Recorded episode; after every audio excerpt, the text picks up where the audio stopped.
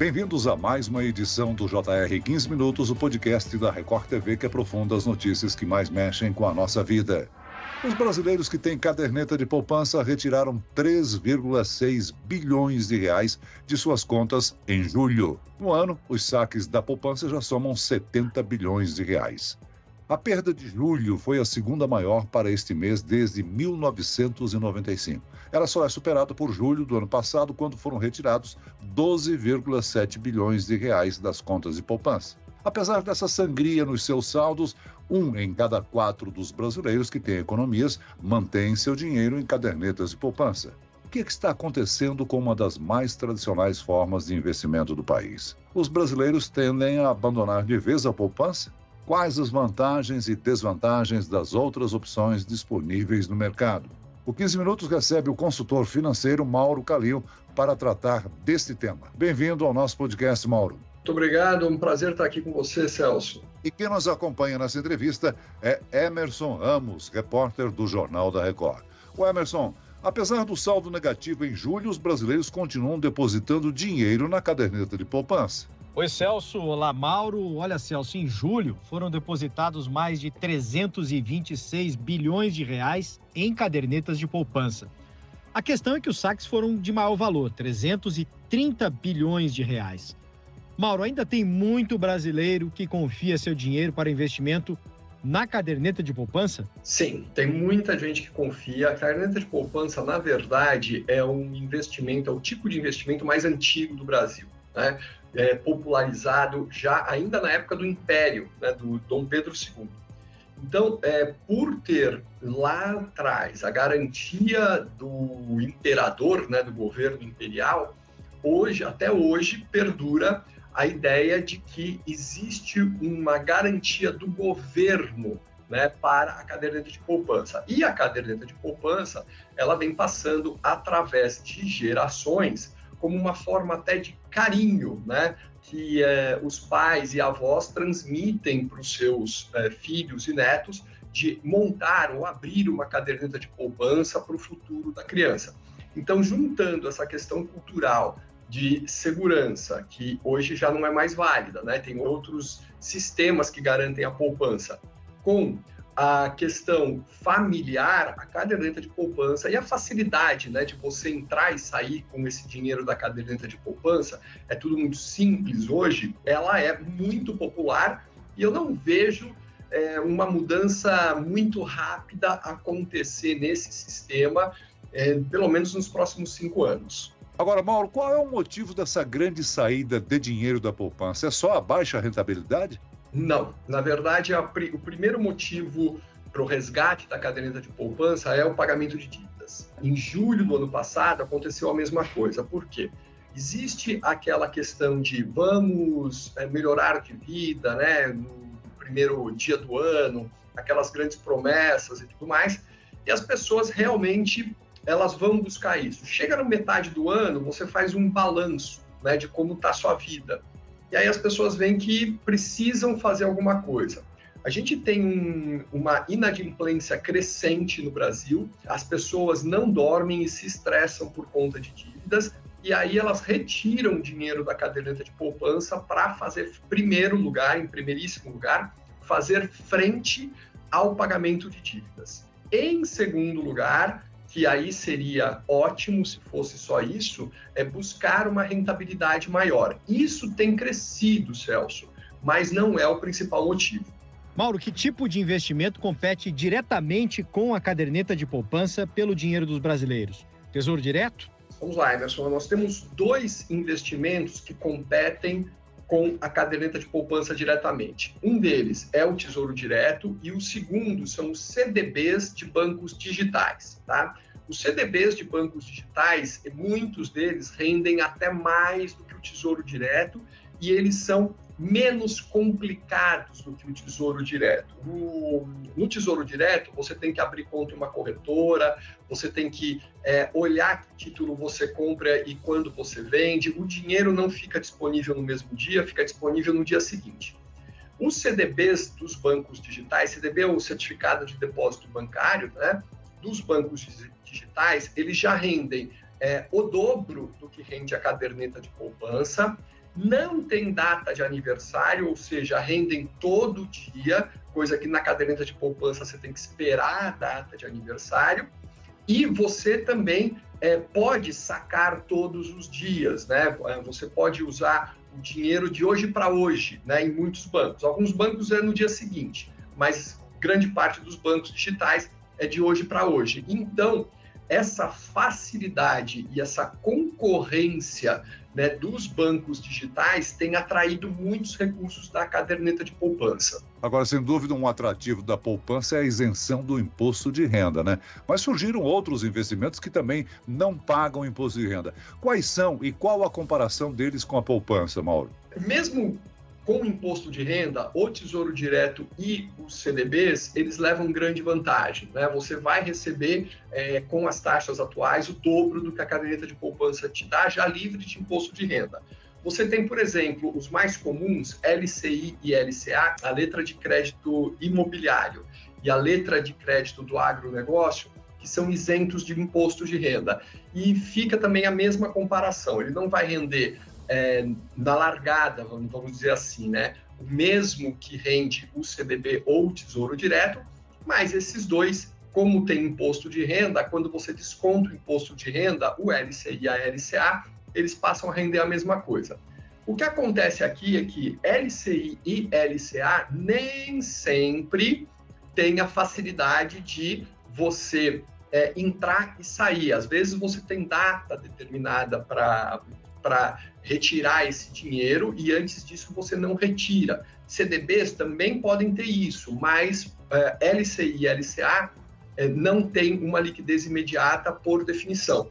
Agora, outra vantagem da cadeira de poupança, com, o que você apontou, é a chamada liquidez, ou seja, a pessoa pode retirar o dinheiro investido a qualquer momento, né? Só para orientar o nosso ouvinte, quais são os outros investimentos que também oferecem essa vantagem?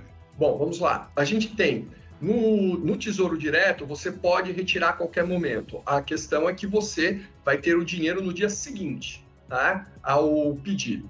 Os CDBs, você precisa verificar lá quando você vai hum, fazer a contratação, a, a, o investimento, se ele tem liquidez diária ou programada. Quando tem liquidez diária, também, você tira hoje no máximo, amanhã você recebe o dinheiro para fazer o que quiser. E alguns deles, né, você recebe no próprio dia, no mesmo instante que você faz o resgate, ok?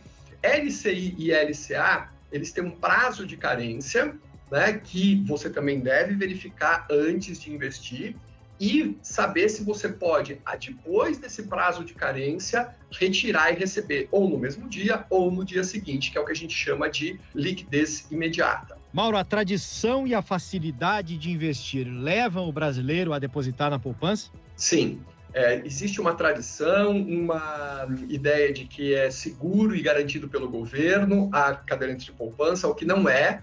Né? A caderneta de poupança, a LCI, a LCA, os CDBs que eu falei, eles são garantidos pelo Fundo Garantidor de Créditos, tá? E que já segurou aí muito problema no sistema financeiro.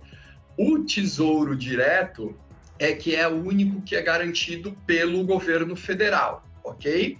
A gente teve um único problema nesse sistema, é, antes de existir Tesouro Direto, inclusive, a gente teve um único problema na história do Brasil com os, os títulos federais, que foi no governo Sarney, e que foi saneado rapidamente, durou poucos dias aqui. Mas, é, enfim, a gente tem como Tesouro Federal o mais seguro do Brasil, mas também é uma questão aí de política econômica e de saúde do sistema financeiro como um todo e principalmente das contas do governo. Agora, Mauro, a tendência de queda nos juros muda algo no rendimento da poupança? Qual é a tendência para os próximos meses se os juros continuarem caindo? Quando a taxa de juros, né, a tal da Selic, né, ela cai para 8,5%, então a poupança passa a render 70% do que é a taxa Selic. Então, de 8,5% para baixo, a caderneta de poupança vai render 70%. Vamos dizer, a Selic, há pouco tempo atrás, ela chegou a 3%. Então, 70% de 3% dá 2,1%, que era o rendimento da caderneta de poupança. e isso vale para os depósitos feitos após maio de 2005. Então, o que hum, é, acontece é isso: a caderneta de poupança ela nunca vai render mais do que a Selic nesses depósitos novos, tá? Tem a caderneta de poupança antiga que a gente fala, que é aquela que, enfim, é do vô, da avó, que é antes dessa data, né, do ministro Manteiga, aí sim, né, se a Selic cair para 2%, ela continua rendendo 6,17% ao ano. Então, ela vale muito mais a pena. Mas uma vez que você retirou o dinheiro dela, você nunca mais consegue voltar o dinheiro para aquela caderneta de poupança. A questão do saldo de dinheiro na poupança também é importante porque afeta o mercado imobiliário, né, o financiamento. A poupança ainda é um fundo importante para esse setor ou está sendo substituída por outras fontes, como títulos e fundos imobiliários? Sim, a caderneta de poupança ela é muito importante para o sistema financeiro de habitação. É a principal fonte de renda. Tem também o FGTS, né, que é, contribui para o sistema financeiro de habitação. São os dois principais, tá? Mas, obviamente, as LCIs, os CRIs, o Certificado de Recebível Imobiliário, é, fundos imobiliários que fazem captação né, para é, para funding, né, para financiamento do setor imobiliário, tem crescido muito no Brasil e tem sido preferidos né, pela grande população, ou para quem entende minimamente de investimentos, porque são muito mais rentáveis. Né? E aqui a questão é muito simples. Eu vou pegar o, o FGTS. O FGTS paga 3% ao ano. Né? E quando você vai financiar um imóvel, você hoje está pagando 12% ao ano, ou seja, quatro vezes mais caro. Como consultor e educador financeiro, para quem e em quais situações você indicaria investimento em poupança? Investimento em poupança, hoje em dia, eu não indicaria para absolutamente ninguém. Tá? Se você vai começar um investimento, seja para o seu neto, para o seu filho, para quem quer que seja, não deixe o dinheiro na caderneta de poupança. Você tem é, alternativas muito mais rentáveis, mesmo com imposto de renda, elas são mais rentáveis e que têm as mesmas garantias, ou seja, a mesma segurança, e que têm a mesma liquidez, ou seja, a mesma capacidade de resgate. O caso clássico são os CDBs. Né? Eu vejo hoje um, um CDB de um banco digital que paga 110% do CDI, né, que é mais do que o dobro do caderneta de poupança, que tem exatamente a mesma conveniência. Então, se você quiser é, começar a poupar, não use a caderneta de poupança, né? use um banco digital e comece a investir pouco a pouco. E os bancos digitais você consegue investir a partir de um real, né? então está na palma da tua mão, no teu, no teu celular, né? no smartphone.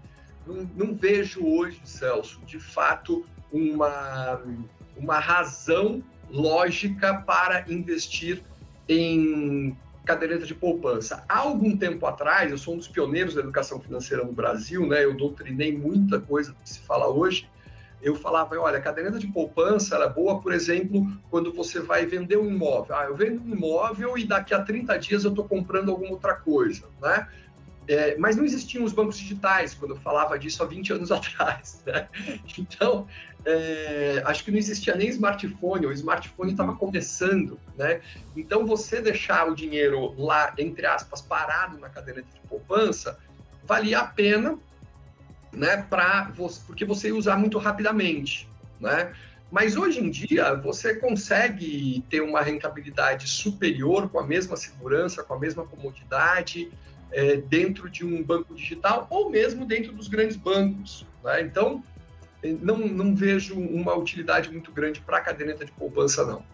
Ou seja, o brasileiro, de certa forma, está tendo aí uma educação financeira, buscando novas formas de investimentos mais rentáveis e com melhores resultados de longo prazo. Né? Os brasileiros estão acordando para isso. Né? Hoje eu vejo é, pessoas que, enfim, que têm é, menos conhecimento, não têm curso superior, né, que, que estão é, atentas a isso. Né? E isso é muito importante, porque a educação financeira realmente muda uma nação.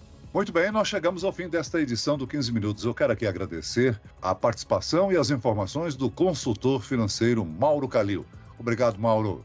Um grande abraço, muito obrigado. E também agradeço a presença de Emerson Ramos, repórter do Jornal da Record. Obrigado, Emerson. Obrigado, Celso. Até a próxima entrevista. Esse podcast contou com a produção de David Bezerra, dos estagiários Lucas Brito, Fernando Russo e Cátia Brazão. Sonoplastia de Marcos Vinícius, coordenação de conteúdo, Edivaldo Nunes e Deni Almeida. Direção editorial Tiago Contreira. Vice-presidente de jornalismo Antônio Guerreiro. Você pode acompanhar o JR 15 Minutos no portal r7.com, nas redes sociais do Jornal da Record e nas principais plataformas de streaming. Eu, Celso Freitas, te aguardo no próximo episódio. Até amanhã.